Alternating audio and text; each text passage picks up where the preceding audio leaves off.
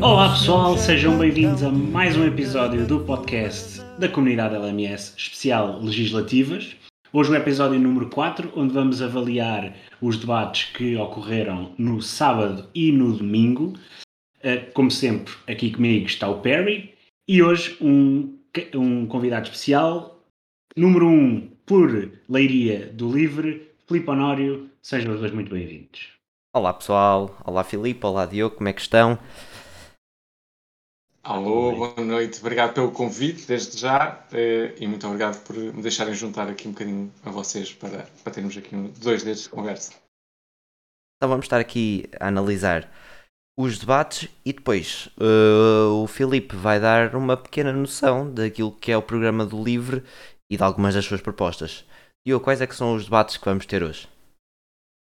Portanto, os debates de hoje uh, vai ser primeiro de sábado, que foi uh, PS PAN versus PAN e PSD versus Livre. Se não estou em erro, sim. E também, depois, os domingos, será CDS, Partido Socialista, Iniciativa Liberal, Chega e PAN Livre. Então vamos começar pela ordem que foram realizados. Um normalmente como fazemos, vamos começar por PSD livre. Rui Rio versus Rui Tavares. Um, começas tu, Diogo? Uh, sim, sim. Espera aí, não foi, não foi o, o PS? Ah, sim, sim, sim, sim. Desculpa, eu tenho aqui a, a ordem PAN. diferente. PS PAN, sim. Okay. Foi o PS PAN. Então pronto, uh, eu, eu começo. Portanto, tivemos então António Costa contra Inês Sousa Real. Uh, PS versus PAN, são dois partidos que na última, nesta legislatura que acabou eh, à pressa, eh, tivemos, tivemos o PAN muitas vezes ao lado do PS como um dos partidos destas meia geringonça, que nunca foi assinada. Portanto, era interessante para saber como é que iria, como é que se iria desenrolar este debate, se abriam portas a diálogo, se não haviam. E parece que hum, António Costa, para mim, continua com aquela hum, com aquele discurso um bocado para fugir à possibilidade de entendimento à esquerda, sendo que o PAN não, não, não, se, não se identifica com a esquerda-direita, mas um, parece-me que António Costa continua a fugir a esse, a esse discurso de comprometer, tal como Rui Rio não foge, Rui Rio diz que a primeira porta a abrir será à direita, com o CDS Iniciativa Liberal. António Costa parece-me que não, não fala tão claro sobre se vai abrir essa porta ao PS, ao, ao, ao Bloco de Esquerda, à CDU, ao PAN e, caso o LIVRE consiga eleger, volta a conseguir eleger um deputado, ao LIVRE.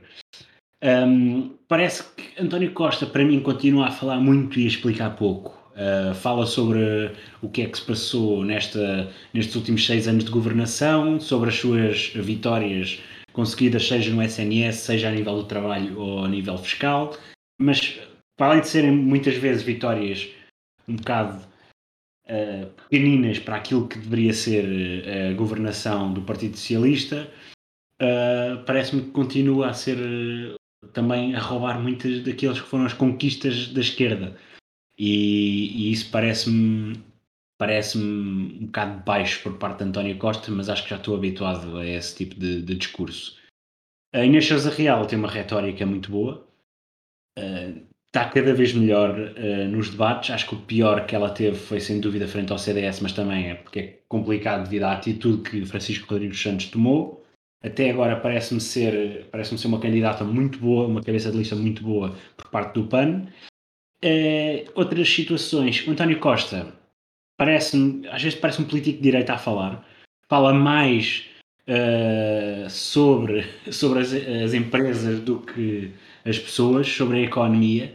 E, e também, na, na, principalmente na parte da transição climática, visto que é um dos grandes focos do PAN, parece-me que foi copiou um bocado o discurso de, de João Coutinho de Figueiredo quando defendeu uma transição uh, climática mais à base do crescimento económico que até hoje eu não concordo, não concordo da maneira como ele está a pensar, mas o, o, o António Costa parece-me que foi um bocado por, esse, por essa por essa por esse tipo de discurso. A Inês Sousa Real uh, teve bastante bem ao atacar o PS e o PSD por serem cada vez mais parecidos e por haver também esta, este foco PS e PSD uh, pela comunicação social, parece que já só há dois partidos em Portugal. E também para rematar, a Inês Sousa Real parece-me que está, é a candidata perfeita e o PAN parece mostrar uma evolução muito importante, porque o PAN em tempos foi um partido muito focado em, em ambiente e causas animais e, e pessoas, e agora parece-me que está a conseguir introduzir ainda mais uh, propostas económicas, embora ainda falhe um bocado na, nas suas explicações, mas parece-me que está a introduzir mais causas ao partido que torna o partido um pouco mais completo. Sim, uh, daquilo que eu tenho apontado é um bocado isso. Um, Inês Souza Real mostrou-se aberta a dialogar com António Costa, o mesmo pronto, continua a frisar que era maioria absoluta para o Partido Socialista, uh, muito provavelmente não vai acontecer e uh, não digo que fechou a porta ao PAN, mas deixou um bocado em suspenso. Um, ainda se real apontar muito bem que é como, uh, o quão mau é, e passo a citar o que ela disse, a dicotomia PS-PS, que já falamos até no episódio anterior, que está a se tornar quase um, como no sistema bipartidário dos Estados Unidos. António Costa parece mais preocupado com as empresas do que com as pessoas, como já tinhas dito, Diogo um, e a querer complica, a, a complicar e a querer fazer um, querer fazer parecer mais difícil que o que é a transição climática um, desde, e discurso esse que mantém desde que deixou querer saber principalmente do Bloco e do PEV. Um, as propostas do PAN, aí ainda acho que é importante salientar, apesar de já ter uma outra maturidade enquanto partido, acho que as propostas continuam demasiado limitadas ao ambiente. Um, e foi um, acho que foi dos poucos pontos fortes de António Costa durante este debate. Um, Sousa Real também tocou bem na ferida, uh, que é a tendencial aproximação do PS ao PSD, cada vez votam mais vezes juntos, e, e já, não é, uh, já não é a primeira candidata a mostrar isso. E neste Real também bem uh, apontar as falhas do plano para o aeroporto de Montijo. Uh, Filipe, o que é que tens por aí? Sim, uh, temos aqui um debate em que chegam dois representantes políticos de partidos que estão em trajetórias e contextos bem diferentes. Por um lado, o PAN tem vindo a perder gás nas sondagens, porque nós tínhamos sondagens a dar ao PAN 4, 5% uh, nos últimos tempos, há alguns meses, e neste momento aquilo que o PAN tem é 3, 2%, e portanto o PAN entrou, e, e, principalmente depois no debate com o LIVRE, isso até se viu mais até no, no debate com o PS, mas vê-se o PAN um bocadinho no toque e foge e a tentar ir para as temáticas que sabe que lhe são mais confortáveis, não tem aquele eleitorado básico que lhe deu projeção e com o qual conseguiu o grupo parlamentar que teve agora em 2019. Uh, eh, e, portanto, está nesta, nesta fase um bocadinho de tentar cimentar o discurso novamente a Inês Souza Real tem efetivamente uh, também melhorado a prestação nos debates, a meu ver, está mais, está mais segura. Isso também é natural porque uh, ela é líder há pouco tempo do partido e, portanto, é natural que nos primeiros tempos a evolução e a comunicação, a oratória, isso tudo, melhore muito, muito rapidamente. Vamos ver se ainda chega a tempo para dar ao PAN um resultado melhor do que aquele que se perspectiva, porque se calhar provavelmente vai ter um resultado um bocadinho abaixo Vamos ver se isso se traduz depois de uma perda ou não de mandatos, porque o eleitorado do PAN também está nos centros urbanos e, portanto, apesar de até perder força, pode não necessariamente perder mandatos. E depois temos o, PS, que claramente eh, não vai conseguir chegar à maioria absoluta, esse cenário está um bocadinho distante, não creio que isso sequer aconteça, não parece que, que as pessoas o queiram, eh, e portanto está a tentar ir ao centro, e daí esse discurso, como, como estavam a falar, de ir mais às empresas. Aliás, normalmente a, a a maneira mais fácil de perceber eh, a quem é que o PS vai direcionar uma campanha, ou se vai buscar mais à esquerda, ou se quer jogar mais ao centro, é logo pelos cartazes que mete na rua e pelas cores que usa. Eh, e se vai mais para os vermelhos, para os rosas, sabemos que vai mais para a esquerda. Se vai mais para os azuis ou para os verdes, que é um bocadinho aquilo que eles têm agora, vão sempre mais ao centro. E é esse discurso que, que António Costa está fazer neste momento. É lá que ele quer disputar eleitorado e, portanto, com um partido que, que no fundo está no, no pisca à direita e pisca à esquerda, era uh, prudente não hostilizar demasiado e, e, portanto foi o que o António Costa tentou fazer de certa forma, enaltecer uh, o, o PAN até e a, e a, estabilidade que trouxe, enfim, a aprovação dos orçamentos e portanto uh, sente-se que António Costa confia mais no PAN para uma possível solução governativa do que se calhar outros, outros partidos à esquerda. Uh, e portanto foi um, um debate mais tranquilo, por, por, por, via da, da, necessidade dos dois partidos que também não se querem hostilizar. O PAN nunca teve muito essa abordagem e aqui o PS não teria muito a ganhar. Teve alguns pontos interessantes uh, na parte do ambiente, sim, mas nota-se ainda no PAN uh, que quando vêm outros temas, seja de economia, seja até mais ecológicos, não, ambiental, não animalistas, mas até mais ecológicos, uh, tenta sempre fugir não é, de emissões por exemplo, na, questão da, da, descarbonização da economia, foge um bocadinho para as emissões da pecuária e etc. E, portanto, nota-se que há sempre aquele desvio eh, que eh, acho que acontece por, por esses dois motivos. Por desviar para aquilo que sabe que é o seu eleitorado mais consolidado e, por outro, porque é aquilo com que estão mais, mais confortáveis. Ainda assim foi, foi um debate interessante, acho eu. Eu achei, mas enfim, eu se calhar consumo mais do que a maioria das pessoas de debates políticos. Acho que foi interessante para ver que realmente as estratégias deles estão muito uh, alicerçadas nestas duas, nestas duas linhas.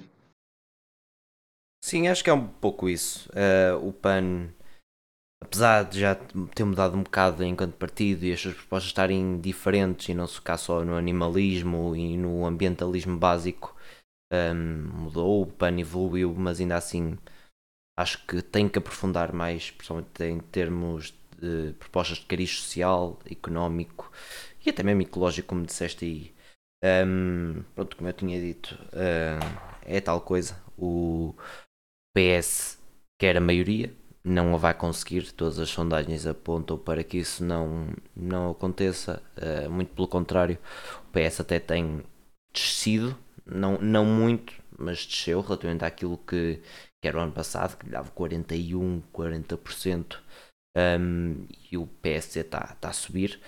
Uh, para quem tinha 23, chegou a ter 23% o ano passado e agora está com uh, eh, 32% na última, acho eu, se não estiver enganado. Um, é... Em duas sondagens que lhe dão 31, 32, portanto a coisa está mesmo por aí. Sim, uh, confirma-se. E, e eu acho que ainda posso dizer aqui uma, duas situações. Eu, eu antes pensava que o voto em branco transformou-se no voto no PAN. Uh, havia muita, muitas pessoas que transformaram esse voto e eu, eu continuava a dizer que votar no PAN continuava a ser um bocado como votar em branco porque eles só traziam um ou dois assuntos à Assembleia. Hoje em dia já, existem, já existe um maior conteúdo do PAN um, para trazer à Assembleia, e embora ainda um bocado verde, pegando aqui não é na cor do pano, embora ainda um bocado verde, um, de facto existe algum conteúdo que o pano já traz, já traz para a Assembleia. E o PS, naquilo que vocês estavam a apontar, Uh, e, e, o, o Filipe apontou que o PS estava a tentar disputar o, o, eleitorado ao centro, e isso acho que tem uma análise um bocado simples. O PS está a contar quem normalmente vote no Bloco e na CDU estejam, uh, estejam magoados com esses partidos, e eu sei de pessoas assim, estão magoadas com esses partidos e, não e vão votar no PS para evitar um governo de direita. Portanto, à esquerda ele não tem que ir buscar votos porque já, eles já vão migrar naturalmente para o PS. Já ao centro é onde ele vai ter que disputar eleitorado com o e onde parece que está a querer eh, disputar. E parece-me a mim que está a perder. E, uh, e perder por algum. Uh, por, uh, com bastante margem, até porque o PST recuperou, como o, o, o Perry disse, no último ano, quase 10% nas sondagens. E isso para António Costa deveria já ter percebido que isso não, não parece que não está a funcionar como ele quer. Sim, porque. É, e... Sim, força, força, Filipe. Fala, Não, ia só dizer que e essa, e essa estratégia do voto contado, que é isso mesmo que acaba por, por acontecer, principalmente do Bloco de Esquerda, eu não sei se ele vai assim tão diretamente para o PS como parece que o PS está a assumir que, que vai. Porque se a percepção, e, e a verdade é que as sondagens uh, já saíram pelo menos duas que reforçam este cenário, que é não há uma maioria absoluta, uh, portanto não, não, não, não há sequer esse cenário eh, no, no, no, horizonte. Uma coisa é se o PS estivesse ali nos 40%, ok, a maioria absoluta está, estar próxima e, portanto, o voto útil ia, ser muito mais, ia estar muito mais presente nas pessoas. Portanto, sem este cenário sequer no, no horizonte, não me parece que as pessoas estejam tão disponíveis para isso e, portanto, a discussão passa a ser de quem é que querem ou de que solução governativa é que depois querem à volta. Uh, o António Costa está a recusar-se completamente a, a, esse cenário, não é? E quer é puxar pela maioria absoluta e por isso é que ele nem abre o jogo sobre a governação, que é para também deixar este receio nas próprias pessoas e, portanto, aqui o voto útil forçado, mas não me parece que isso esteja a correr assim tão bem. Pode vir agora sondagens a dar uma direção de voto uh, diferente também com, com, os debates, mas tenho muitas dúvidas que isso aconteça e acho que esse voto à esquerda que o PS está a contar ter, não sei se vai ser assim tão direto. Sim, pronto, é, é um pouco isso. Porque o PSD reduzir uma diferença de quase 20 pontos percentuais, como eram os 23 que chegaram a dar ao PSD e os 41, 42 que chegaram a dar ao PS, reduzir agora para 32, 31, 32 para os 38 do PS, é porque a estratégia de António Costa não está a correr bem. Um, e acho que em vez de continuar a amarrar nisso, querer uma maioria absoluta, querer uma maioria absoluta, um, cativar os eleitores, apresentar realmente propostas e não tentar fechar a porta à esquerda, porque em 2019, quando fez isso, acho que lhe correu um bocadinho melhor do que aquilo que esperava quando abriu as portas à esquerda, conseguiu subir, mas um, agora que fechou completamente, está a descer, uh, como, como é visto, e tem que reformular, se quiser obter mais votos, tem que reformular essa, essa estratégia. Um, mais alguma coisa a dizer Sim, sobre este debate? A percepção e aquilo que tem. E é só acrescentar isso sobre essa questão de, da maioria, porque a percepção pública também acaba por ser de que a geringonça, apesar de todos os defeitos que possa ter, etc., acabou, a percepção pública é que melhorou a qualidade de vida e, portanto, as pessoas associam essa solução governativa a algo positivo. E até as sondagens mostram que as pessoas são mais favoráveis a, a ou não estão tão de acordo com uma maioria absoluta e, portanto, preferem algum tipo de acordo de governação e dessas soluções uh, o acordo à esquerda acaba ainda por colher grande popularidade. Uh, portanto, eu, não sei exatamente em que é que o PS está a basear para essa estratégia, pode ter dados mais, mais apurados, uh, mas não me parece que isso depois responda agora à percepção das pessoas. Sim, até porque acho que se conseguiu bons avanços, podiam ter sido melhores se não fosse algumas barreiras que o PS põe e daqui não passa, podia-se ter ido ainda mais além, mas já foram ótimos avanços, tanto em termos laborais, como em termos de salário, como em termos das condições de vida, e hum, acho que era importante progredir. Um, não tivesse o, o PS neste orçamento embirrado, fechado a porta tanto ao, ao PCP que não o costuma fazer, desprezado ainda mais o Bloco do que o que já vinha a fazer Portanto, aconteceu o que aconteceu. António Costa acho que tem que parar e pensar um bocado que o que está a fazer não está a funcionar e, e corremos o risco de cair num governo de direita. E acho que é, eu acho que é um, é um bocado assim. E, e o António Costa acho que ainda não conseguiu mesmo chegar àquele, àquela conclusão de que, ok, cada vez estou mais longe da, da, da maioria absoluta. Quando ele ganhou mais votos foi quando estava em, em, em campanha clara a dizer que maioria absoluta não é o caminho, queremos continuar com o governo à esquerda. Em 2019 ele ganhou muito voto assim e ganhou muito voto das pessoas menos atentas que perceberam que se calhar algumas daquelas coisas que ganharam não foram uh, propriamente do PS, mas sim dos, dos seus parceiros à esquerda e parece-me que isso levou a, a, que o PS de facto crescesse. Agora, o PS quer maioria absoluta, mas atenção, o próprio António Costa dizia que não era bom. Atenção, Diogo, porque em 2019 os votos que o PS ganhou, ao contrário do que está a ser agora, os votos que o PS ganhou foram vindos do PSD.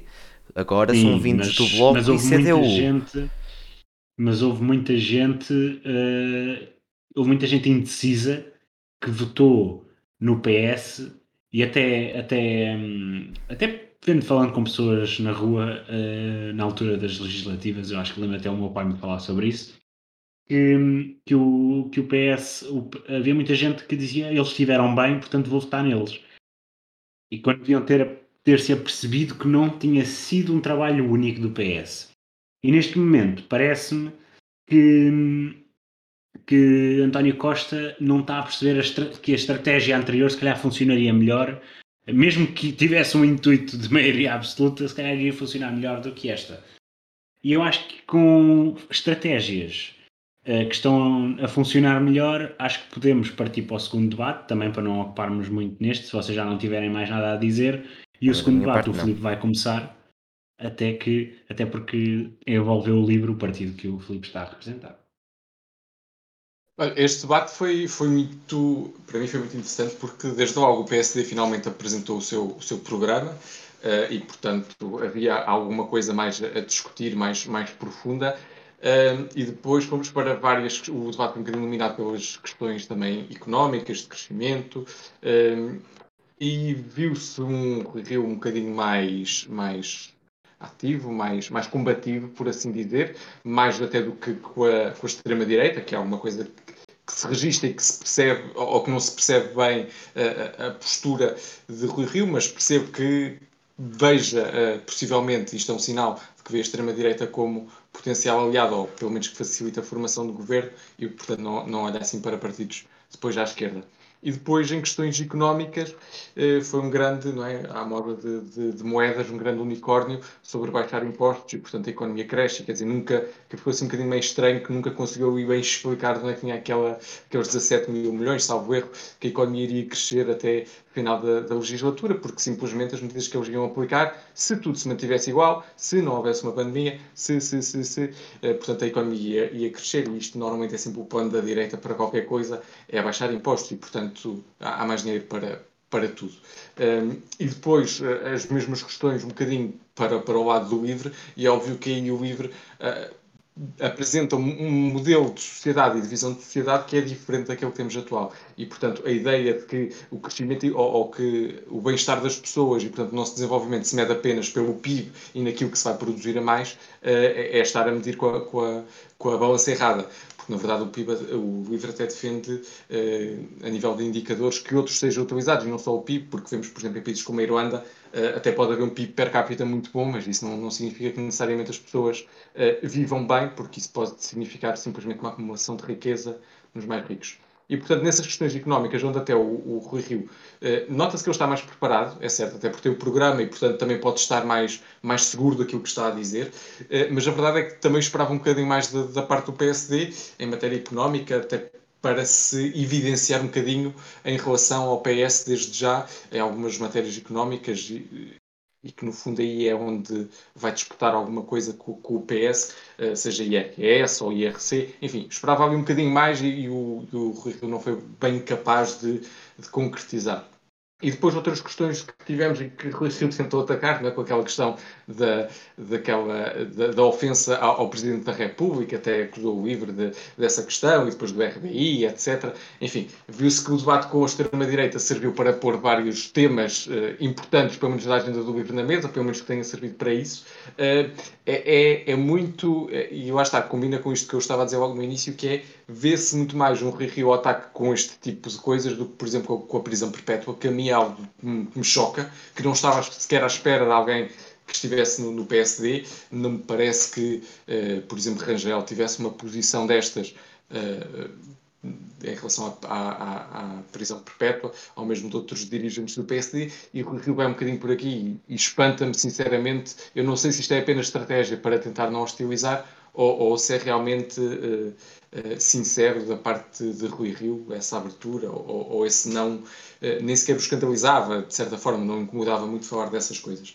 E, portanto, tivemos depois a explicação, mais uma vez, sobre a questão do, do subsídio de, de, desemprego e que, no fundo, o Rio dizia que era, e também na questão do, do, da ofensa ao Presidente da República, que, que isto, se não ainda ficava uma bandalheira pior do que é, ou algo deste género, mas enfim, usou a expressão bandalheira, que também não era algo que eu estava à espera de um líder de um partido que quer ser governo, e portanto, nestas coisas, eu acho que é que é um Rui Rio eh, sincero ou, genuíno eh, e que aquilo lhe sai mesmo, mas que se espera muito mais de um, um Primeiro-Ministro que tem de estar ponderado e moderado e, quer dizer, tem de ter também uma postura eh, mais responsável do que aquela que Rui Rio mostrou. Rui Tavares depois conseguiu, uh, de certa forma, explicar, uh, dizer que a moderação neste debate também não foi muito, não, não acredito que tenha sido muito positiva, as interrupções não eram muito, não dava para perceber muito a linha de pensamento e, e, e o Rui Tavares tentou explicar um bocadinho da questão do alargamento do subsídio de desemprego,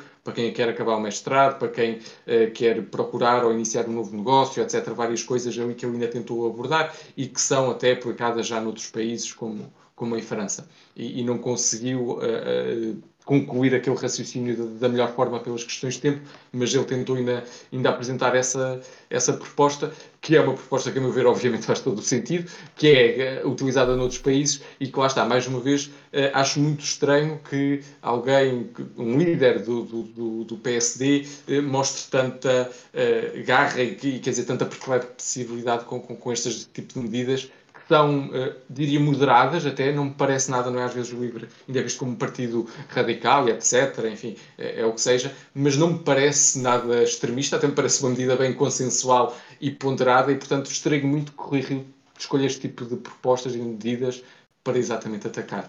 Acho que foi não sei se foi tão útil para Rui Rio no, no, combate ao centro, daquilo que estávamos também a falar há pouco.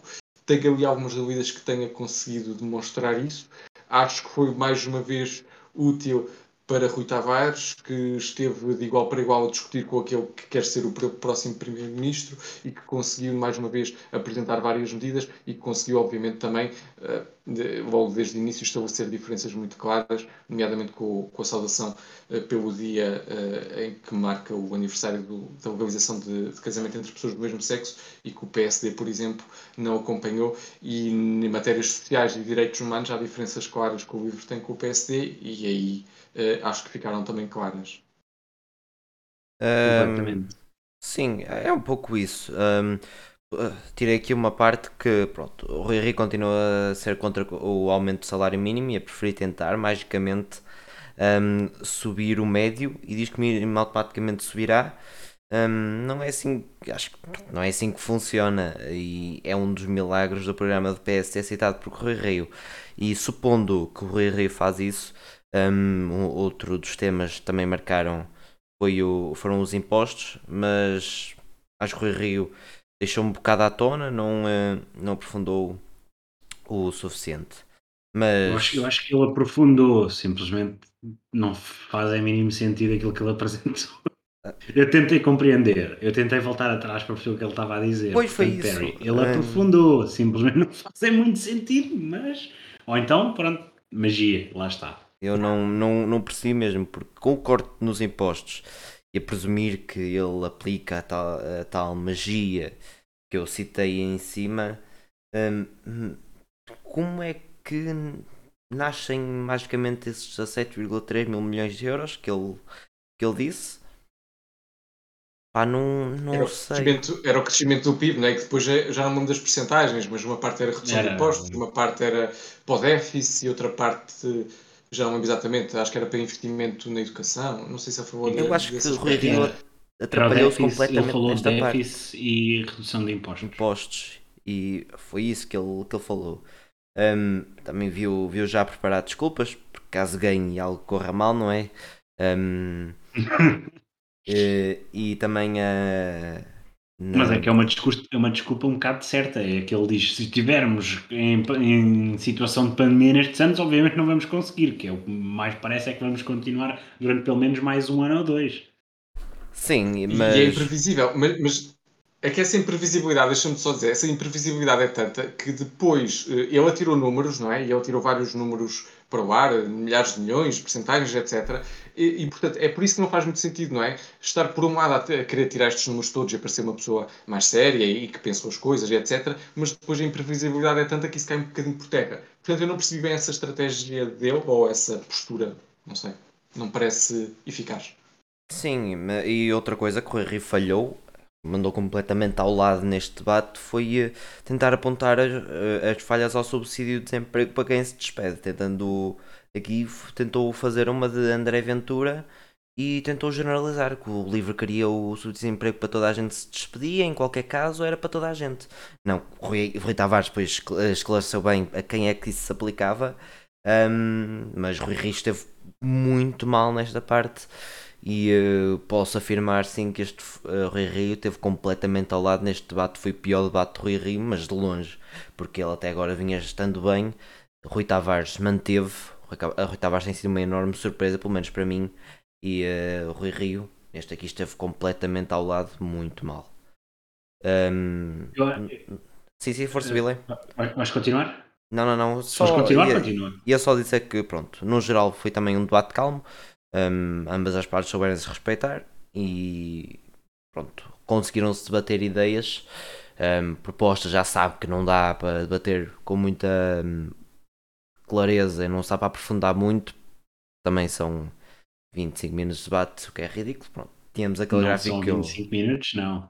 Não são 25 minutos, não. E é aqui que eu digo já: debate vergonhoso, porque foram 20 minutos. Foram 20 minutos. Cada um falou 10 minutos e pouco. Portanto, nem, acho que nem aos 21 minutos chegava. É sim, é não, não, foram 10 minutos e 3 segundos e 6 segundos, assim uma coisa. Exato. Foi, foi, eu não vi em direto. Os 5 minutos foram, foi para a moderação. Eu, eu não vi em direto foi... porque é, é, normalmente na RTP Play não, não mostra os, os. Eu vi na RTP Play. Viste? Então não, não. foi de.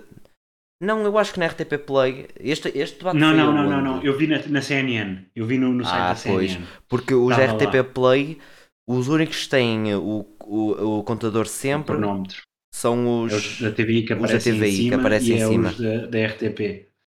E este aqui não, um, acho, não me lembro de ter, mas também não, não, por acaso não foi algo que eu tenha prestado muita atenção. Mas se diz que foram 10 minutos e pouco para cada. Pronto, é, é o que é. é e é aqui que eu começo.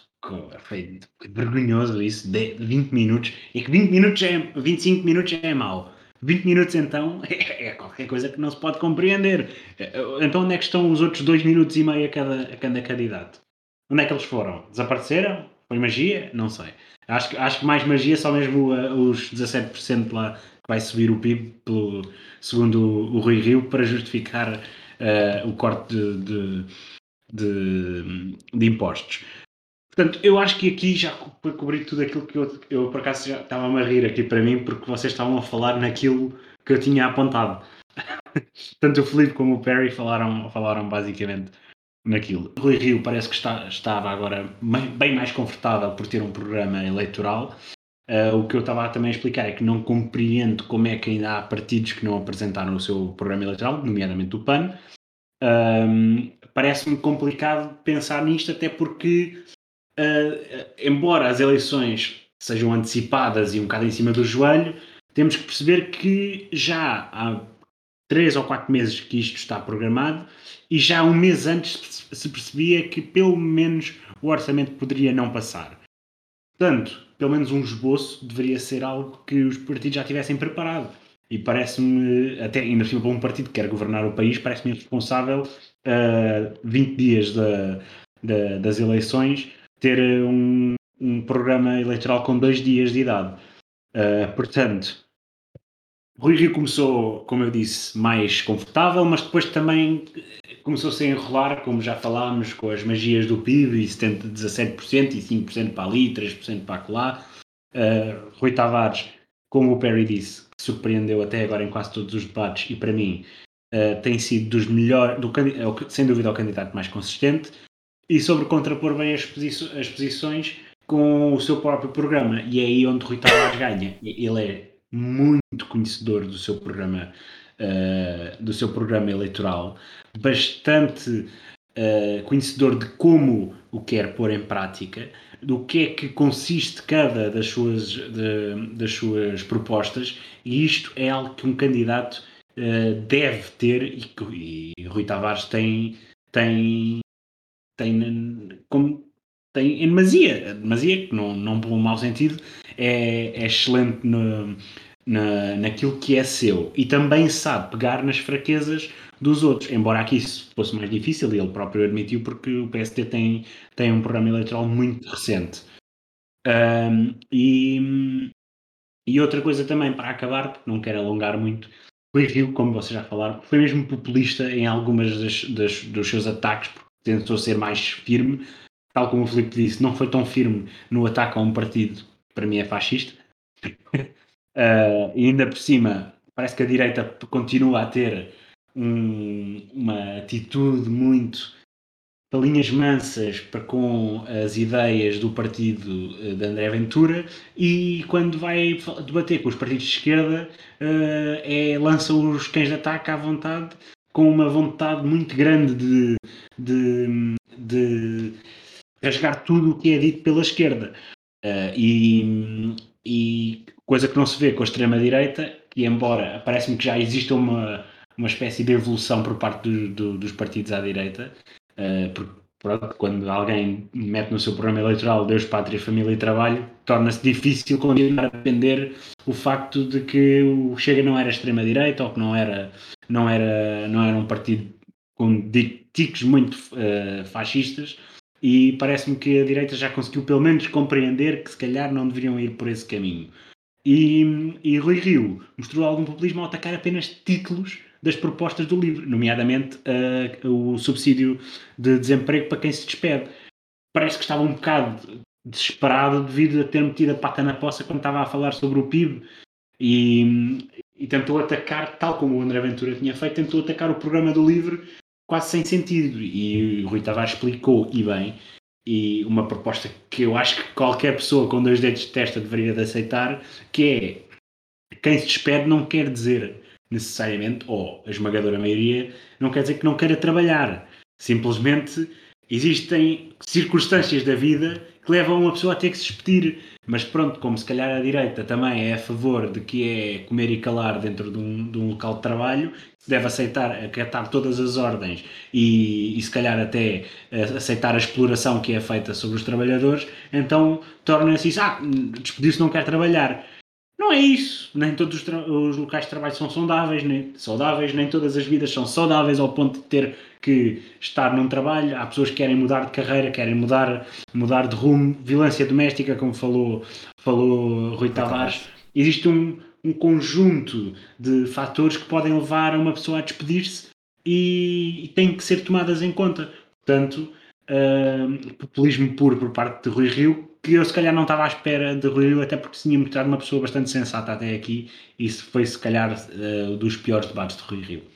Sim, eu acho que alguém uh, que tenha visto realmente este debate possa, que apoiasse o Rui possa ter perdido um bocado a confiança em si, porque foi mesmo o pior debate do Rui Rio, o Rui Rio esteve muito mal, um, e eu acho que o Rui Rio está a preferir deixar o Chega um, um bocadinho de parte, mas ainda ir ressalvando alguns pontos do seu programa e daquilo que defende. Eu acho que ele está-se a preparar para quando o Chega lhe der um apoio parlamentar, se isso acontecer, se a direita chegar ao poder uh, e ou a direita, os partidos de direita tiverem uma, uma possibilidade de governo, se isso acontecer, eu acho que ele está-se a preparar para tal que é justificar o apoio do Chega com pontos em comum e que se calhar não há ali tanta discordância como as pessoas pensam. Parece-me um bocado isso, que é tentar vá, atenuar a situação.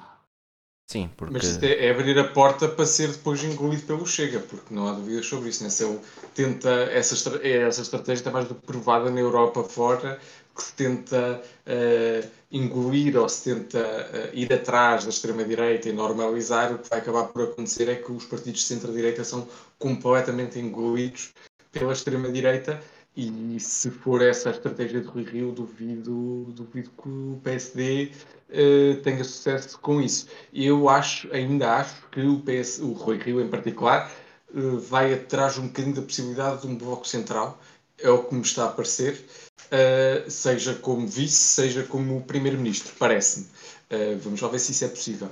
Eu tenho dúvidas que conte com o apoio do Chega. Eu acho que tenta não hostilizar demasiado para tentar ir lá buscar eleitorado, mas não me parece que muito democrata essa posição seja muito aceitável. Por isso é que também acompanho aquilo que estavas a dizer sobre a reação dele a algumas das medidas, até porque ele tentou mais uma vez também sobre o RBI, por exemplo, voltar um bocadinho aos argumentos uh, da extrema-direita uh, sem muito sucesso, não é? tentou replicar o, o, mesmo discurso e as pessoas preferem sempre o original. Uh, sim, Exato. porque hum, o Chega quer apoiar o PSD. Agora, falta o PSD ter abertura para negociar com o Falta Chega. qualquer partido de direita ter abertura para isso, porque parece-me que fecharam todos a porta, por mais parecidos que sejam, e neste momento estou a falar do CDS, por mais parecidos que sejam até na postura de debate, Francisco que o Rodrigues Santos apoiou, parece-me que fecharam todos essa. Porque acho que até, mesmo assim, por muito parecido que seja, parece-me ser um partido democrático. Portanto, fecharam essa porta ao partido não democrático que lá está, que está, que é o Chega, cada vez mais assumido como não democrático, embora digam que seja democrático, cada vez mais assumido, afinal de contas, Deus, pátria, família e trabalho, isso diz tudo.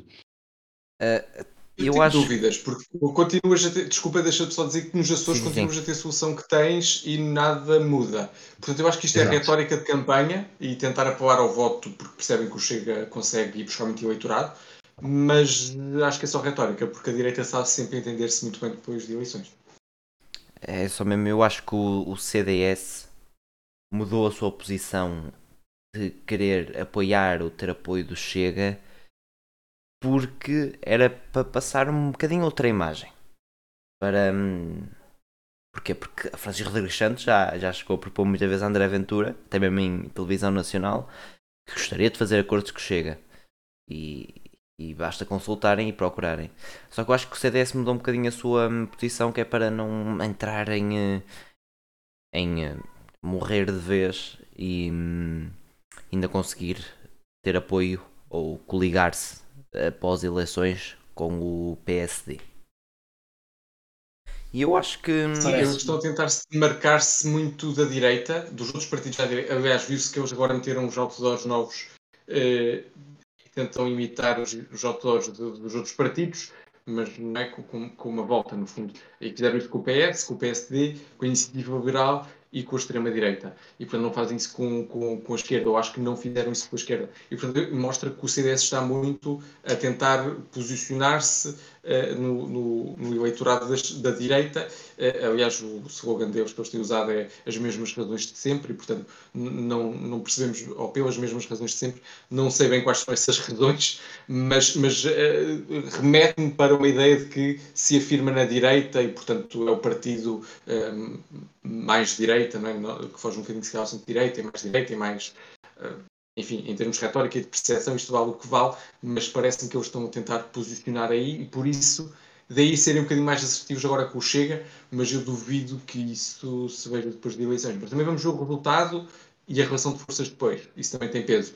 Mas duvido que o CDS feche essa porta. Não me parece, porque todo o histórico demonstra que não fecha a, a porta de entendimentos com o Chega. Eu acho, eu acho que essa do pelo mesmo, pelos mesmos eh, motivos de sempre, isso é fácil de explicar.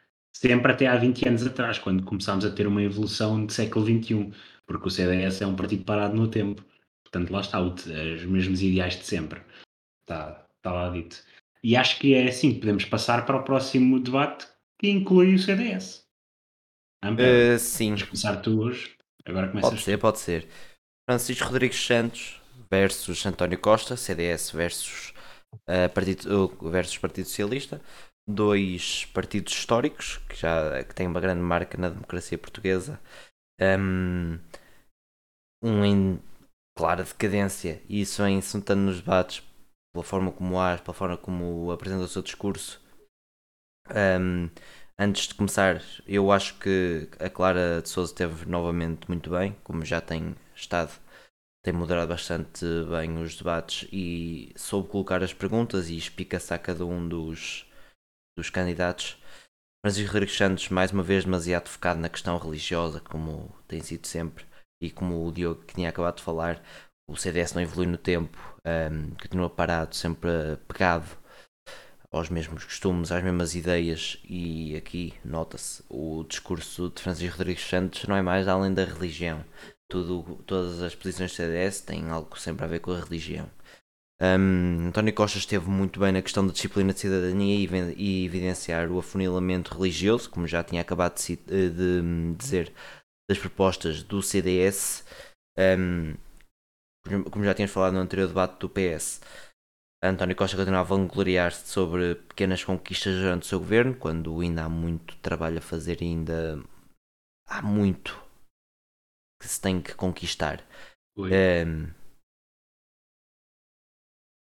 Felipe? Uh, Está-me a conseguir ouvir? Ah, sim. Tinhas, não, é, tinhas vocês acabado. pararam. Ah, eh, desculpa. é como estava a dizer, um, António Costa continua, continuava a gloriar sobre as pequenas conquistas durante o seu governo, um, que ainda há muito a percorrer, há muito a fazer. Na questão da saúde, António Costa esteve bem, na minha opinião, mas ambos conseguiram debater os seus pontos.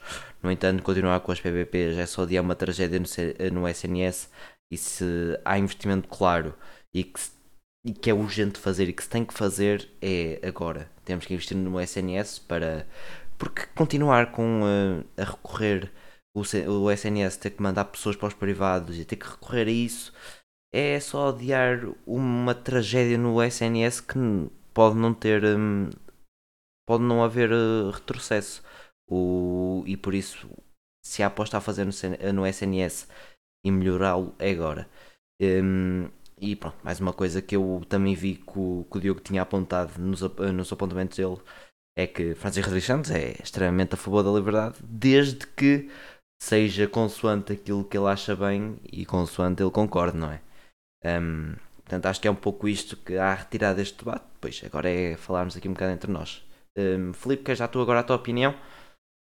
Sim, pode ser porque este debate é exatamente o contrário, no fundo, do que aconteceu com o PS-PAN, em que, no fundo, foi uma autoestrada para António Costa. Não por propriamente mérito próprio, eh, mas mais por ausência de, de, de Francisco Rodrigues dos Santos, porque não foi buscar todos os papões eh, e todos aqueles eh, chavões que nós eh, vemos na direita e um bocado a direita até americana, a direita um bocadinho mais extremista e que são importados diretamente por Francisco Rodrigues dos Santos, que terá, ele está a tentar apelar um bocadinho ao voto católico, até porque percebe que está a fugir em parte desse voto para o Chega e, portanto, vai tentar recuperá-lo e vem com todas essas questões de ideologia, de ideologia de género e etc. E quer dizer, isso só abre, só abriu o caminho para António Costa eh, se poder até ter uma postura muito mais eh, presidencial e, e, portanto, de estadista, do homem do centro. E, portanto, por isso é que eu estava a dizer que foi exatamente o contrário do PS-PAN, porque aqui sim acho que António Costa conseguiu ir buscar uma, uma posição mais ao centro, muito mais eh, respeitável, por assim dizer. Se isso joga com o PSD ou não, tenho dúvidas, porque lá está, também não vai conseguir tirar muita coisa ao CDS, não era propriamente, acho, um, um debate para, para tirar eleitorado um ao outro, e, e aí claramente António Costa eh, sai por cima porque consegue consolidar a sua posição, enfim, a falar dos direitos humanos, da questão da liberdade, quer dizer, coisas fundacionais da democracia, e quer dizer, acho que mais ou menos toda a gente concorda, pode haver ali algum perspectiva ligeiramente mais para um lado mais para o outro, mas quer dizer, foram coisas absolutamente eh, eh, consensuais na nossa sociedade e que só deixou foi eh, o líder do, do CDS muito mal e que lá está, mais uma vez, aquela postura muito agressiva que já se tinha visto e que se continua a ver, mas que nem sequer combina muito bem com, com, com, com, com aquilo. Sinto que, não- sinto que aquilo é muito forçado, que é quase uma personagem e portanto, ele se está a esforçar para ser agressivo, se está a esforçar para dizer aquelas coisas e repetir aqueles chavões um bocado propositados.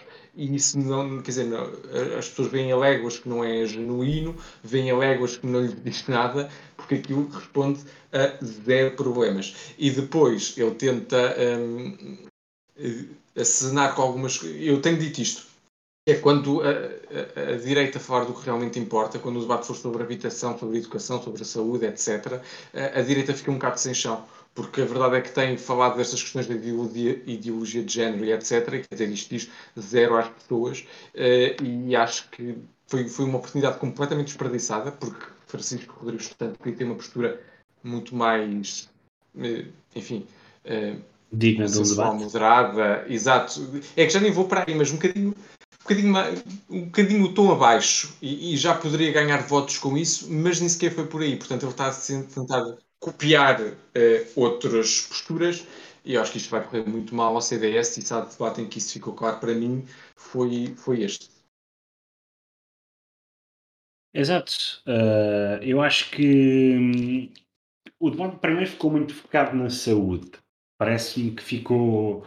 Uh, Passou-se muito tempo no- nos tópicos de saúde e, e o Francisco Rodrigues dos Santos aí até pronto, conseguiu mais ou menos manter-se à tona com, o seu, com a sua ideologia, mas depois a partir do momento em que diz que isto não é uma questão ideológica E depois António Costa fez-lhe ver, pois nós, nós também estamos preocupados com as pessoas, mas a sua agenda também é uma questão ideológica, para si é diferente. É uma, é, são visões diferentes no campo da saúde. Parece-me que até aí Francisco Rodrigues dos Santos perdeu-se. Embora esteja um pouco mais com um pouco mais autocontrole, parece que não está tanto como naqueles dois primeiros debates contra o PAN e contra a Iniciativa Liberal, em que veio com parecia parecia André Ventura. Por acaso Marcos Mendes ontem teve uma questão, teve uma, uma coisa sobre Ventura que era uma picareta falante e, e parece-me que, que, que Francisco Rodrigues Santos era um bocado assim e agora vá. Já, já, já é um pouco, um pouco menos agressivo. Neste, neste debate, acho que lá está, António Costa continua. Desta vez foi fácil ele vangloriar-se sobre as pequenas vitórias, porque Francisco Rodrigues Santos, como o Felipe disse, abriu-lhe a estrada para isso. Estava, estava um bocado perdido neste debate, não, não, não sabia bem como é que havia. Eu acho que ele queria ser um pouco mais uh, aquela personagem tipo André Ventura, mas depois uh, faltava-lhe. Falt, faltou-lhe a coragem para se calhar defrontar António Costa como defrontou uh, João Coutinho de Figueiredo ou Inês Souza Real. Um, Francisco Rodrigues dos Santos como o Perry disse, está pegado àquela agenda religiosa, continua um homem preso no tempo, com pouco mais de 30 anos, mas parece que tem 85. Mas é que nem as pessoas com 85 anos às vezes têm esse tipo de pensamento. Continua a ser de favor da liberdade, como o Perry disse, mas desde que seja da mesma opinião dele, porque tem que haver liberdade para as pessoas escolherem cidadania. Um, mas não existe liberdade para um homossexual casar, porque o CDS é contra. Isto, isto eu não consigo perceber este, este, o, o que é que ele quer ganhar com isto. É que já a maior parte das pessoas já são Exato. já são a favor. Exato, lá está, tem zero a ganhar com isto, a ideologia de género, cidadania. Mas é que António Costa deu-lhe um baile no que toca à disciplina de cidadania, eu tenho uma irmã que está no básico e a disciplina de cidadania não é só falar sobre a homossexualidade ou ensinar os miúdos a serem homossexuais. Não, é, é, é aceitar as pessoas, mostrar que isto é normal e não só sobre isso, mas também sobre política, sobre como estar cidadania, como estar na, na, na sociedade, fazer trabalhos sobre diversos tipos de, de temas. E eu tive formação cívica na altura, que não era, não era cidadania, era formação, formação cívica e era, era isso que se falava, portanto, parece-me que o que Francisco Rodrigues Santos quer passar é que aquela disciplina é para ensinar os miúdos a serem homossexuais. É pá, cresce aparece. cresce aparece porque parece um miúdo chateado porque não quer falar sobre aquilo e que as outras pessoas também não têm que falar. Não, cresce, não tem. Deixa de focar numa coisa que tens zero a ganhar com isso como o Felipe disse, tem zero a ganhar com isso e vai-te focar em coisas que se calhar tens mais a ganhar. É que o CDS vai desaparecer se continuares assim. E, é, é, o que eu digo. O, CDS está condenado ao desaparecimento e ainda por cima foca-se neste tipo de, de, de, assuntos que não têm mínimo de. não têm mínimo de. De ponta para a realidade, não. não tem, não tem, não, não, não, nada a ver com a realidade. Mas, e, só uma coisa que eu e, acho que António Costa falhou sim. e que foi numa, numa expressão que ele referiu-se à homossexualidade ou a, a, a, termos como ideologia de género como uma opção. Não é uma opção. Ah, exato. Claro que não. E, um, e depois sim, de António Costa ter, ter dito isto aqui da, da opção, Francisco Rodrigues Santos tentou. Um, acho que é não sei bem se aquilo é, conta como contra-atacar, mas dizer que não está provado cientificamente. Um, não, mas, está... mas pronto, o Francisco Rodrigues dos Santos, se calhar a, a única ciência muita, que acredita muita, é a religião. Muita ciência que ele acredita é a religião. Portanto, e é isso, e é isso que eu, a última coisa que eu tinha para rematar, que é António Costa soube separar muito bem a religião da política. E, e, e como nós aqui, eu e o António Costa, partilhamos essa, essa falta de fé, Uh, então, então acho que ele teve muito bem aí e ganhou, se calhar, muito mais apoio. Como o Filipe disse, foi uma autoestrada. O, Francisco Rodrigues dos Santos construiu-lhe a auto, autoestrada e ele foi, foi tranquilo, não, não precisou de fazer muito, foi só, foi só ensinar ao Francisco Rodrigues Santos, que não deve ter filhos com a idade de, de ir para a escola, o que é que é disciplina de cidadania, cidadania foi, foi falar sobre aquilo que fez e aquilo que quer fazer no, no SNS, porque o Francisco Rodrigues Santos nem o seu próprio ponto conseguiu defender. Portanto, acho que isto foi uma autoestrada completa para este debate que lá está. Ele não tem nada a ganhar com o eleitorado do CDS. Se calhar o eleitorado do CDS aqui vai para outros partidos calhar menos credíveis em termos democráticos, mas, mas parece-me que foi tudo a ganhar para António Costa e tudo a perder para o Francisco Rodrigues dos Santos. Oh, e deixa-me só pegar aí num ponto, eu portava no fundo isto é, é quase metafórico para aquilo que, que, o CDS tem feito nos últimos anos. E eu acho que é o resultado, o que se vê, o que se viu naquele debate foi o resultado do alinhamento de uma cúpula do, do partido que está tão aliada da, da realidade, e, e, eu não gosto desta expressão, mas está, está um bocadinho numa bolha de privilégio, que perdeu contato com aquilo que são os problemas das pessoas. Uh, que lá está, em, em, temas como a saúde, em que há partido, um partido de oposição, ainda por cima do, do lado da direita, podia, quer dizer, ao, ao menos apresentar uma, uma, visão diferente, ou uma proposta diferente, nem sequer isso conseguiu destacar, e depois parte para temas que quer dizer, não dizem nada a absolutamente ninguém. E eu acho que isso mostra só um, mas aquilo, aliás, é, é, é, aquele tipo de temas ainda são muito vincados por vários dirigentes atuais do CDS e que fazem luta daquilo e que acham que aquele é o caminho. Mas isto para mim só, eh, só, só mostra que o CDS se afastou completamente uh, de, de base e do eleitorado e das pessoas e quer dizer, perdeu um bocadinho de noção, uh, é, é, no fundo é isso, perdeu um bocadinho a noção daquilo que são as preocupações das pessoas uh, e com o, a distribuição de voto que o CDS tem, eu começo a pôr em causa se o CDS consegue eleger mesmo.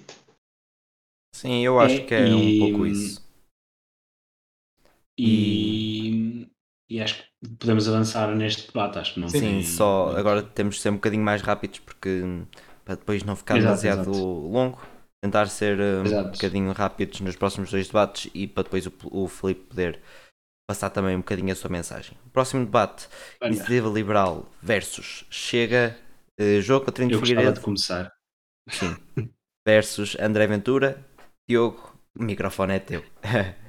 yeah, eu acho que este debate foi lindo de se ver. Porquê?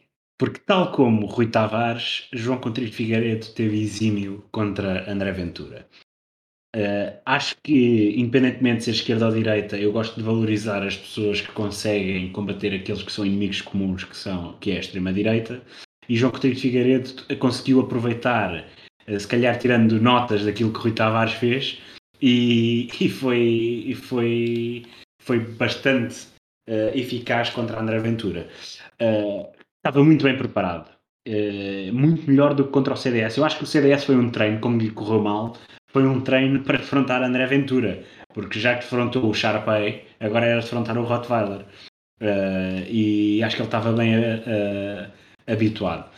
André Ventura, como sempre, mentiu, generalizou e ainda acusou o moderador de demagogia quando ele está a fazer populismo ao, ao máximo, um, o João Coutinho Figueiredo deu uma lição autêntica de, de cidadania e de civismo a André Ventura, porque até porque o debate ficou-se muito em questões sociais, e nas questões sociais uh, a ele uh, é um partido liberal, portanto um, é um partido que está muito próximo do livro do Bloco de Esquerda uh, e até da CDU, ao contrário do Partido Conservador, que é uh, o Chega, e, e aí é, é, onde eu digo que posso ter concordado com grande parte das coisas que uh, João Coutinho Figueiredo disse, porque foi, foi liberal, foi, foi, foi a favor dos direitos humanos, ao contrário do, de André Ventura.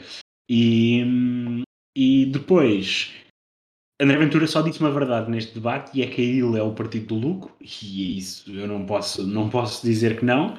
Acho que foi a única coisa que, que André Ventura disse que era que saiu verdade daquela boca, chegou à epítome do programa de futebol da CMTV, porque foi do mais labrego possível. Um, a competência de João Coutinho Figueiredo deixou André Ventura bastante nervoso e fraquíssimo naquilo que ele faz melhor, que é atacar o oponente, ao ponto de João Coutinho Figueiredo parecia que já estava preparado para aquele ataque pessoal e sacou de um fact-check. Um, portanto, acho que André Ventura até aí falhou redondamente naquilo que ele costuma ser bom, que é irritar e atacar o, o seu oponente. Um, também ficámos a saber que André Ventura quer cortar apoios a institutos, fundações e observatórios, portanto, retirar investimento a projetos sociais, científicos e culturais. Nada que surpreenda por parte de um partido que uh, se calhar não é assim tanto a favor da liberdade de estudo e de, e de opinião. Uh, portanto, fica um bocado claro aquela que é a ideia de André Ventura. E, e por fim, João Coutinho de Figueiredo expôs em capacidade enorme do Chega em ser coerente e apresentar boas propostas para o país, até em termos daquilo que é uma boa proposta por parte do eleitorado de direita. Portanto, quem ainda estava com o Chega por, parte de, por causa da economia, da, da visão económica, até aí João Coutinho de Figueiredo soube uh, desmistificar muito bem aquilo que, que é o fraquíssimo programa eleitoral do Chega, que tem nove páginas e que eu acho que fiz programas no básico, fiz trabalhos no básico com mais conteúdo do que o programa eleitoral do Chega. Portanto, é, isto foi como aqui já não chegámos com muito tempo, tive de fazer um bocado isto a correr, mas, mas acho que foi, foi giro de se ver. Uh, por muito que eu não goste das ideias da iniciativa liberal em termos económicos, eu acho que João Coutinho de Figueiredo teve exímio frente a um André Ventura que se, a certo momento, tal como aconteceu com o Rita Tavares, apareceu perdido e já nem sabia bem o que é que havia de fazer. Uh, e então repetia sempre a mesma pergunta, interrompia uh, e foi, chegou àquele comentador de futebol total uh, sem qualquer tipo de respeito para com o debate político e para, sem qualquer tipo de respeito para com o eleitorado e com o povo português. Podes ir tu agora, Filipe. Posso, pois Ventura, quer dizer, mostra que é tudo hoje e nada amanhã e estas voltas e revoltas, quer dizer, parecia até que era quase um, um colosso da esquerda sobre atacar a, a, iniciativa liberal, sobre a iniciativa privada e sobre o WUC, etc. Enfim, ele dá para tudo e, para nada e, e muito facilmente. E a questão é que eu acho que, se calhar discordei um bocadinho de ti, é que eu acho que isto até cola. Ou seja, acho que este argumento até surtiu feito com algumas pessoas, ou principalmente com aquilo que tem sido o, o eleitorado do Chega, e a tentativa dele era uh, marcar diferenças em relação à iniciativa liberal. Coutinho Figueiredo, uh, e, concordo que ele está mais preparado, eu sinto mais seguro uh, das coisas, das, das, propostas e da forma como apresentei, etc. Bem que o sinto com uma postura diferente, mas ao contrário do Rio, que acho que é propositado, eu não sei se ele está mais cansado ou, ou de certa forma com genica, Uh, achei que podia ali em alguns momentos ter, ter rebatido mais fácil, até porque depois, para o final do debate, eh, eu estava já quase a cair na armadilha de Ventura do interromper e etc. e mandar outros temas e portanto eh, quem, quem está a debater com Se lembrou do que aconteceu responder depois, exatamente, exatamente. E depois sim, eu senti ali aquela coisa de, de, responder à aventura e, e quase que ia caindo ali na, na armadilha. E, e portanto, ele, percebeu que a estratégia tinha de mudar um bocadinho e, e fez-o bem. Depois, para o final, não sei se é o cansaço ou se é outro motivo, mas, mas viu-se que não era a praia de Contra Figueiredo fazer o debate daquela forma penso que ainda, que ainda possa estar ali a ajustar a, estratégia que, que vai usando, mas acho que esteve uh, francamente melhor daquilo que foram, que foram os primeiros debates, acho que conseguiu estabelecer algumas diferenças importantes também para aquilo que, que a iniciativa liberal queria, que era consolidar o eleitorado no campo da, da direita eh, e, e, conseguiu rebater várias coisas de, de, de, de, Ventura que no fundo não, não batiam certo, mas quer dizer, quando tem um programa de nove páginas, depois aquilo inventa-se coisas a meio e ninguém pergunta eh, porquê, porque não. Acho que a moderação também não esteve muito bem, até pelas interrupções que deixou de ter Ventura e que destabilizaram um bocadinho ali contra Figueiredo, mas acho que claramente que o Tri Figueiredo sai por cima. Não sei se Ventura ganha propriamente alguma coisa com, com este debate, talvez com algumas pessoas que não se revêem tanto na, na, na parte liberal eh, da direita, de económica liberal. Uh, talvez se possam ter iludido um bocadinho mais por aí, mas acho que o Tri Figueiredo saiu, saiu um bocadinho por cima neste, neste debate. Sim, eu, que eu tenho aqui apontado também é um bocado disso. Uh, André Ventura teve, teve uma parte muito cómica que foi apontado defeitos nos programas dos outros partidos e a dizer que João Coutinho Figueiredo não sabia o seu programa quando André Ventura tem um programa de nove páginas e às vezes parece que nem isso sabe. Uh, Notou-se isso com, com o Rui Tavares, quando o Rui Tavares começou a ler algumas das propostas, uh, André Ventura começou a fazer uma cara como de quem não sabia aquelas propostas. Um, João Coutinho Figueiredo vem evidenciar a falta de seriedade e compromisso e competência do Chega. André Ventura a ter o mesmo discurso de Francisco Rodrigues Santos em algumas partes, eh, quando tem modelo económico muito semelhante ao da ele, por isso não, não entendi muito bem isso. Um, mas pronto. João Coutinho Figueiredo a mostrar que bem vem preparado para os debates e mostrou já saber completamente o discurso de Ventura, que não muda desde o início.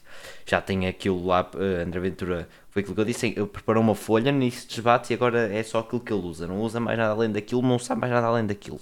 E João Coutinho Figueiredo já sabia perfeitamente o que é que o candidato chega aí a dizer, uh, tanto pronto, com aquele, com aquele caso do fact-check, Uh, João Coutinho Ferreira tinha aquilo já lá pronto para, para lhe mostrar.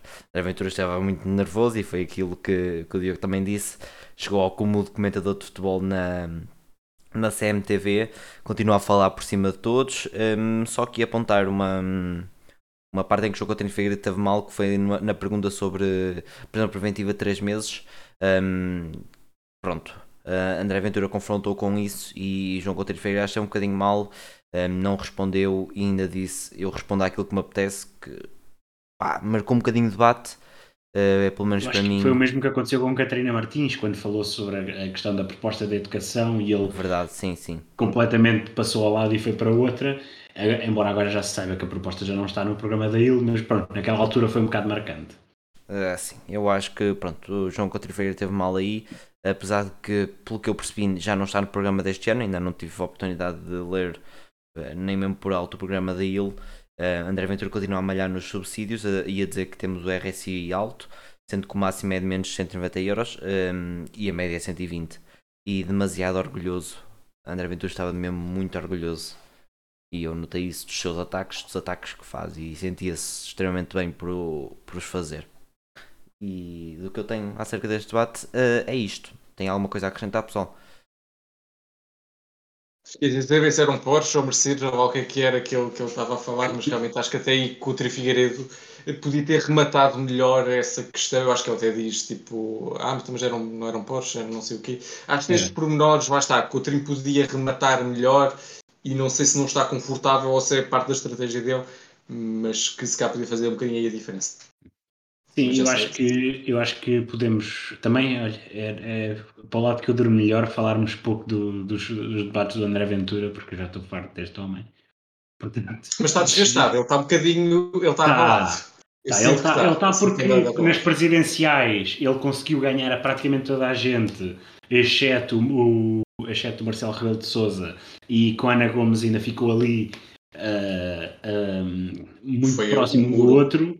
Foi duro e na altura também teve aquele agravante de ter arrasado por completo Marisa Matias uh, e ganhou ali muita, muita força. Agora, nos debates, tem vindo a cair constantemente porque cada vez mais. Primeiro, porque ele nunca tinha levado um arraso como o que levou de Rui Tavares, e agora apresenta-se contra, contra um, de Figueiredo, que também lhe dá uh, um belo um arraso, se calhar não tão forte como o do Rui Tavares, porque foi na, com o Rui Tavares que começámos a saber que ele tinha um programa de 9 páginas, mas agora parece que ainda leva mais uma machadada e vai ser complicado os próximos debates, uh, mas pronto.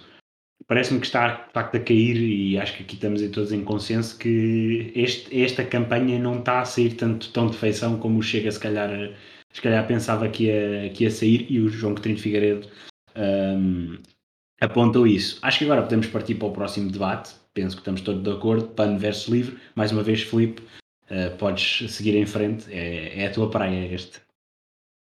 Sim, começando um bocado também pelo, pelo início, uh, viu-se neste debate algumas questões mais interessantes, pelo menos do meu ponto de vista, que eram, dava mais profundidade e percebe-se algumas coisas, uh, as diferenças entre alguns partidos portam um bocadinho melhor. Uh, viu-se esta tal tendência que eu falava no início do PAN a tentar consolidar aquilo que era um bocadinho o seu eleitorado e, portanto, a não tentar fugir muito aos temas que lhe são até mais confortáveis, eh, mesmo nas questões ecológicas, eh, desvia sempre um bocadinho para a parte animal e tentou ir um bocadinho por aí. Acho que ficou muito marcado, muito evidenciada a diferença, uma diferença basilar entre o LIVRE e o PAN sobre as medicinas alternativas e todo esse tipo de questões, uh, e até foi um momento caricato é? quando uh, Rui Tavares interpelado se ele é um negacionista das medicinas alternativas. Eu até fiquei assim um bocadinho atónito, não sabem por onde, por onde ir, eu percebo, eu também ficava assim um bocadinho, será que eu ouvi bem ou não? Mas, mas, mas pronto, acho que, acho que se explicou, explicou bem e conseguiu marcar ali muita diferença em várias questões ecológicas. Acho que acabou por conseguir, eh, voltou aqui a questão também do RBI, e, o PAN está um bocadinho a fazer o zigue-zague. Eu até penso que, que dentro do PAN eh, a ala que saiu do eurodeputado e da deputada Cristina eh, Rodrigues é, era um bocadinho mais por esta via do RBI e, e, de outras coisas e de outros assuntos mais da área social e parece-me que, que, que, neste momento o PAN não quer ir tanto por aí, portanto está a tentar zigue-zaguear um bocadinho nestas questões. O universal já não é bem universal ou incondicional. Eh, e, enfim, está a tentar, está a ver que, que aquilo está a dar alguma polémica e, portanto, não se quer atravessar muito, porque lá está, está com receio e sente que, que agora a melhor estratégia é um bocadinho consolidar e não uh, arriscar. Por outro lado, o Rui Tavares estava confortável para continuar a falar de, desses assuntos, continua a falar da questão do RBI, nas questões ecológicas também esteve muito bem a meu ver, quer dizer, sou, sou, sou sempre suspeito, mas ele consegue sempre ter aquela veia de, de, professor e de académico e, portanto, e nesta campanha, essencialmente o que se tem visto é que ele está muito forte na questão de conseguir rematar com pressão de debate ou conseguir dar um exemplo prático muito concreto rapidamente e isso ajuda a, a, passar a mensagem que eu quero passar. E neste aspecto acho que o livro marcou uma diferença substantiva em relação ao PAN e que sai um bocadinho por, por cima. Uh, ficou também a questão da ecogeringonça um bocadinho no ar e que sai do debate. Uh, o PAN continua a pescar à direita e à esquerda não se, não se arrisca muito e acho que isso também acaba por prejudicar o PAN, essa indecisão, mas enfim, tem sido a estratégia seguida e parece estar aberto a uma negociação com uma maioria de de esquerda ou de direita, mas acho que isso está a prejudicar e o livro nisso tem sido claro. É a oposição com uma maioria de direita e está disponível para entendimentos com uma maioria de esquerda e isso tem sido claro e isso também dá confiança ao eleitor no contexto das eleições que temos em que, é, em que há muita incerteza sobre a governação não é? e, que, e que se votou o governo abaixo e, e, corremos o risco de ficar com uma situação muito semelhante à que tínhamos antes e, portanto, como é que se vai governar a seguir? E nesse campo o PAN não está a dar muitas seguranças, parece-me, e aí Rui Tavares conseguiu sair por cima novamente. Uh, pode ir agora tu, Diogo. Ok, está bem. Então eu, eu, concordo com o Felipe no facto que parece-me que o Rui Tavares saiu por cima deste debate, até porque lá está. Um, o Rui Tavares soube atacar, e quando digo atacar não é, não é eh, apontar claramente falhas ou, ou qualquer tipo de, disso, soube bem explorar aquilo onde o PAN ainda não, não consegue ser consistente, na minha opinião, que é a apresentação de, de soluções sustentáveis. Principalmente eh, se estivermos a falar em algo que não seja direitos animais ou uh, ambiente. Uh, o PAN ainda está, ainda está com muitas dores de crescimento nesse caso. E o Rui Tavares soube que se, se consegue uh, apontar falhas a qualquer um, o PAN não seria com com feridas tão abertas não seria, não seria muito difícil de explorar. Uh, Parece-me que ficou bem notório quais as diferenças entre o Livre e o PAN. Uh, foram ambos, os candidatos estavam calmos, uh, respeitaram muito bem as ideias um do outro e souberam discutir onde é que têm diferenças, que não são em assim tantos lugares como se calhar muitas pessoas pensam. Uh, perdão, o livro e o PAN são bastante parecidos em muitas questões, uh, mas há uma, uma diferença. O livro está muito mais preparado para falar em questões económicas, sociais, do que propriamente o PAN, que, que está a crescer, a crescer nesse, nesse tipo, nesse sentido, não em termos eleitorais, porque tem perdido terreno nas sondagens, mas uh, continuo também com algumas ideias, com, com, com uma ideia muito vincada sobre o PAN, que é Uh, Parece-me recusar um espectro de esquerda-direita uh, para se definir, mas apresenta propostas que são muito mais à esquerda do que, do que propriamente à direita. Uh, não, não consigo perceber porque é que eles querem fugir a esse, a esse, esse, a esse dogma de esquerda-direita, quando acho que, acho que está mais do que claro que o PAN é um partido muito mais à esquerda do que à direita e viabilizar um partido de direita é um bocado contra a natura, até porque o PAN quer uma reforma uh, do sistema económico para, ser uma, para haver uma política verde. O que Rui Tavares diz que temos que ter uh, uma política do conhecimento uh, e uma economia do conhecimento, acho que agora sim digo bem, muito focado em políticas verdes, de crescimento económico e crescimento pessoal, crescimento social. Acho que é, acho que é aí onde o livro claramente se, se destaca. Uh, continua duas coisas que não, não gostei sobre o Rui Tavares, que é, uh, falou na, naquela situação do testar, vamos testar, penso que era o RBI, era testar o RBI, acho que continua a ser muito hipotético, tal como Catarina Martins tinha falado na, na altura que o Rui Tavares queria algo, acho que era sobre a saúde, que era criar um gabinete de estudo. Um, e aí eu não, não concordo tanto com, com, com, esse, com esse, essa política mais hipotética, mais de teste, primeiro, embora consiga perceber a posição, não, não concordo tanto. Uh, e, e outra foi uh, mais uma vez a dizer, a dizer se queremos ser partidos da convergência ou uh, da, da, da intransigência. Exato.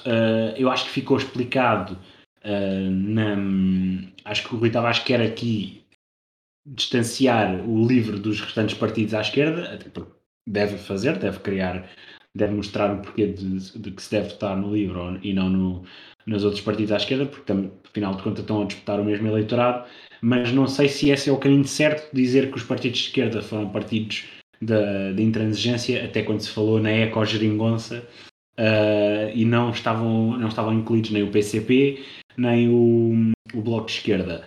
E também um, um bocado pior por, por parte não incluir o PCP, visto que o PCP vai em coligação com o PEV e são partidos que vão sempre em coligação e vão quase uh, votam praticamente sempre da mesma maneira. É uma questão, às vezes, de mínima de, de discordância entre um partido e outro e não estou a ver o PEV a juntar-se a uma geringonça onde o PCP não se juntasse. Uh, portanto, acho que aí uh, Rui Tavares não está tão bem, mas isso é também uma opinião pessoal, acho que não vai ser uma, uma opinião geral. Uh, mas Rui Tavares esteve melhor que Inês Real, que também não teve mal, mas acho que o, o, os ambientalistas podem ganhar nesta parte do eleitorado onde o LIVRE disputa diretamente com o PAN, os ambientalistas parece-me que conseguem ganhar mais em votar no LIVRE do que propriamente no PAN. Sim, eu vou tentar ser agora breve, um, mostrar os partidos com ideias uh, parecidas, apesar de divergirem em alguns pontos, provavelmente em termos de economia. Pronto, como já, já referimos, não vamos estar aqui a bater mais no ceguinho. O PAN ainda está muito verde em termos económicos e das suas propostas e tem que evoluir um bocadinho mais além de, de das questões ambientais eh, também relacionadas com os animais e acho que é um bocadinho isso que falta ao, eh, ao PAN para conseguir dar o próximo passo. Eh, em termos também de, aí de, de ecogeringonça, um bocadinho difícil, acho um bocadinho difícil ir a acontecer uh, se o PCP e o Bloco não estiverem uh, incluídos, incluo já mesmo o Bloco, o bloco porque um, Uh, apesar. Eu, eu, também incluo o bloco, só falei do PCP porque era sim, sim, por causa sim, da coligação, era complicado de um não, não estar e o outro. Um, e para o, o, bloco e o PCP pressionarem agora, eu acho que era essencial estarem ambos para pressionarem ainda mais o PS um, a negociar e a ser mais flexível nas negociações, não ser tão intransigente aquilo que aconteceu nos últimos dois orçamentos. Um, que acho que ainda é isso um bocadinho que o Rui Tavares peca é, em atribuir demasiadas culpas do chumbo deste orçamento ao PCP e ao Bloco e não colocar tanta hipótese da intransigência do PS em cima da mesa, mas no geral foi um debate bom, debateram-se ideias de ambos os partidos e um, entre os ambientalistas sou um bocadinho como tu Diogo, um, vejo mais vantagens em votar no LIVRE do que no PAN. Uh, tens alguma coisa a acrescentar? Engloba vários tipos de, de... O LIVRE engloba vários tipos de, de eleitorado. E Sim, não é só os ambientalistas. Boa... é bom para o LIVRE, não é só os ambientalistas, mas como se eu fosse uma pessoa ambientalista, um, do tipo de eleitorado ambientalista, acho que teria mais em votar, ganharia mais em votar LIVRE do que em votar PAN, porque tem muito mais propostas para, para o desenvolvimento do país e muito mais soluções concretas do que propriamente o PAN. Acho que é uma coisa que toda a gente pode ver E, e, se calhar eu não, não digo que o PAN, eu digo que o PAN é necessário na Assembleia, mas também é necessário o livro e, e vê-se claro que se calhar existe aqui uma, uma um, uns adversários uh, os adversários diretos aqui em algum tipo de eleitorado. Uh, Filipe, se quiseres acrescentar sim, alguma coisa. Dois, sim, eu vou tentar ser muito rápido. Só e depois pontos. podes passar uh, logo primeiro, para o programa do livro. Combinado.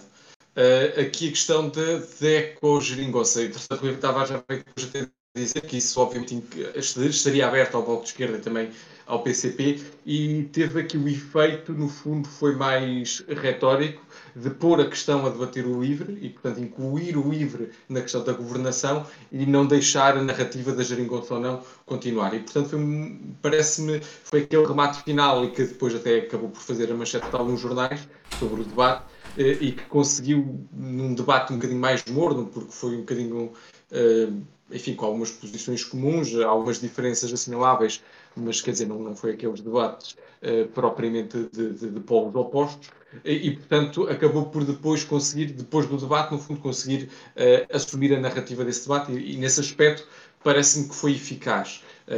Porque conseguiu pôr o livro no centro da, da, da, discussão. Não me parece que com efeitos práticos isso tenha depois algum, algum efeito na governação de excluir ou incluir alguém, eh, mas acho que neste momento concreto acabou por, por cimentar um bocadinho a dinâmica crescente do livro. Uh, e depois desta questão do PAN, eles próprios têm dito e continuam a dizer que são, no fundo, o partido das causas.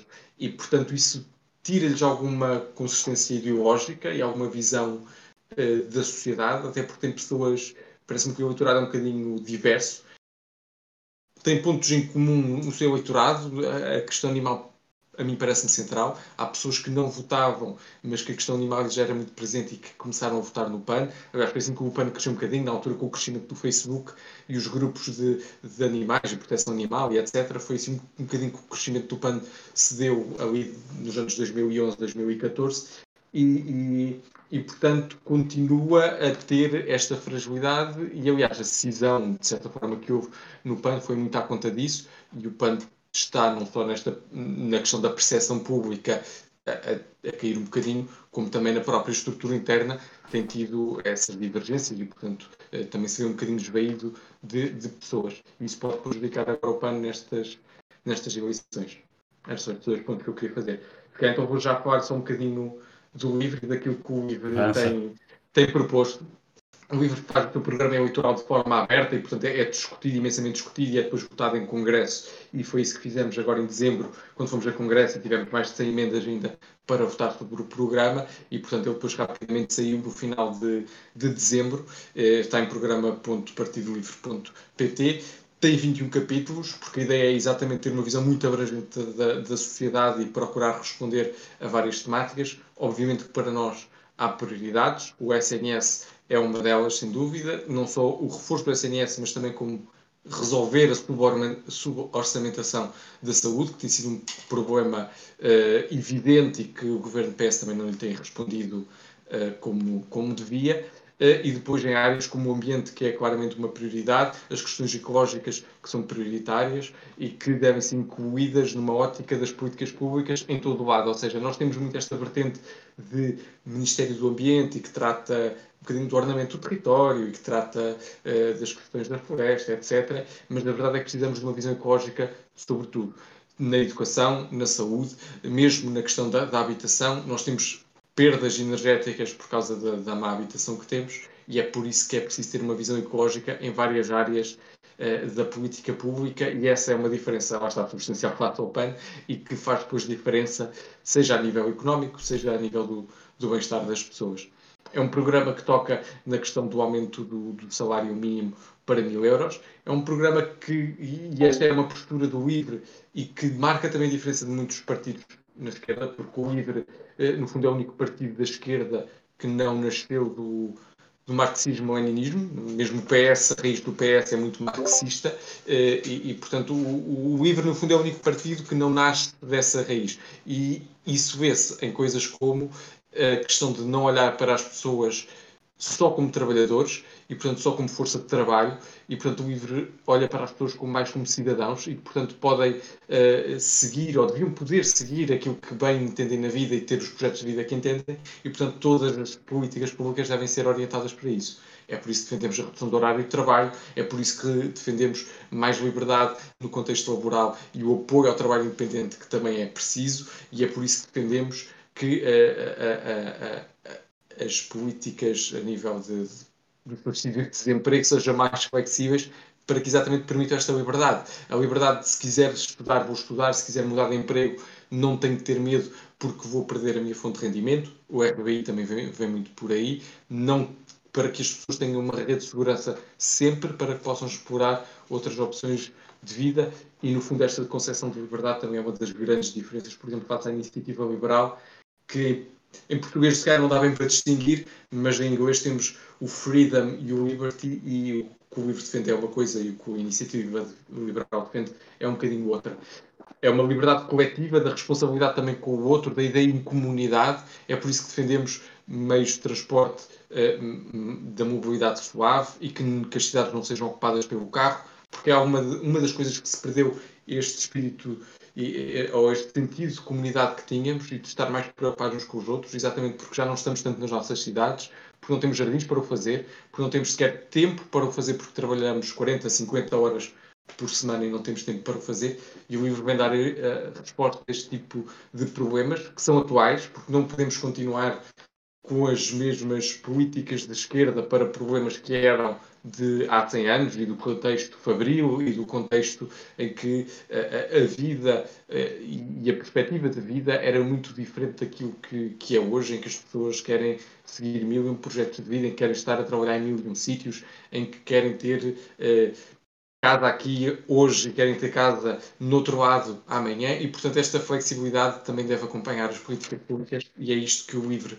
vem responder e acho que uh, tem demonstrado que tem gente muito competente para o fazer e que as primárias uh, acabam por trazer também pessoas para a política, acabam por envolver mais pessoas no processo uh, de eleição e isso também é benéfico porque traz muitas visões diferentes. É um partido libertário e, portanto, às vezes as diferenças Uh, uh, gostamos muito de localizar as diferenças, uh, e isso acontece muito com os libertários, mas é um partido que está em crescimento e, felizmente, depois do que aconteceu no passado, temos conseguido crescer em número de pessoas e que acredito que vai ser a voz progressista e ecologista que falta na, na Assembleia da República e que a esquerda, como dizia Jorge Sampaio, que, que, que, dizia que estava farto de perder nos anos 90, alguns por essa altura, dizia que estava farto de perder.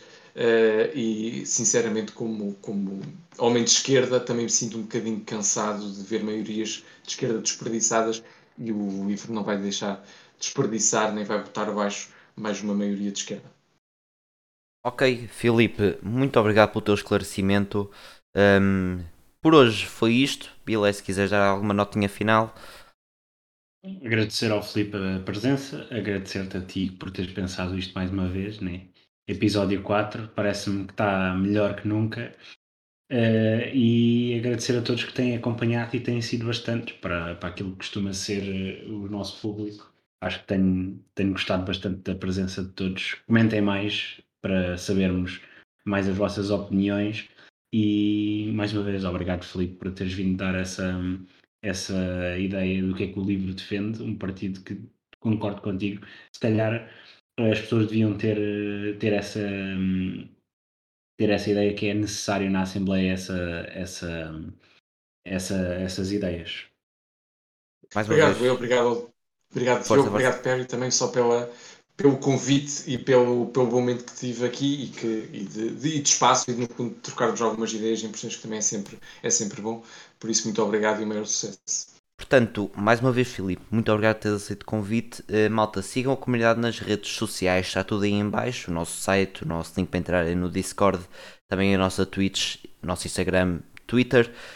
Sigam-me uh, a mim, também está tudo aí em baixo. Sigam o Diogo. Filipe, Queres divulgar uma página tua ou membro do livro? Sim, podem seguir-me no Twitter em Filipe Honório com H, no Instagram é Filipe AF Honório com H e também as redes sociais do, do Partido Livre no Instagram, Livre PT no Twitter e no Facebook Livre. E sigam também já agora as redes do Livre Leiria, que é de onde eu faço parte. Uh, e é Livre Leiria também em todo o lado, Facebook, Instagram e Twitter. Obrigado. Foi isto, malta. Muito obrigado por terem ouvido. E estamos de volta aqui no podcast da comunidade na próxima quarta-feira para analisarmos os debates de hoje, segunda, e da manhã, terça. Muito obrigado mais uma vez e vemo-nos lá. Tchau, tchau.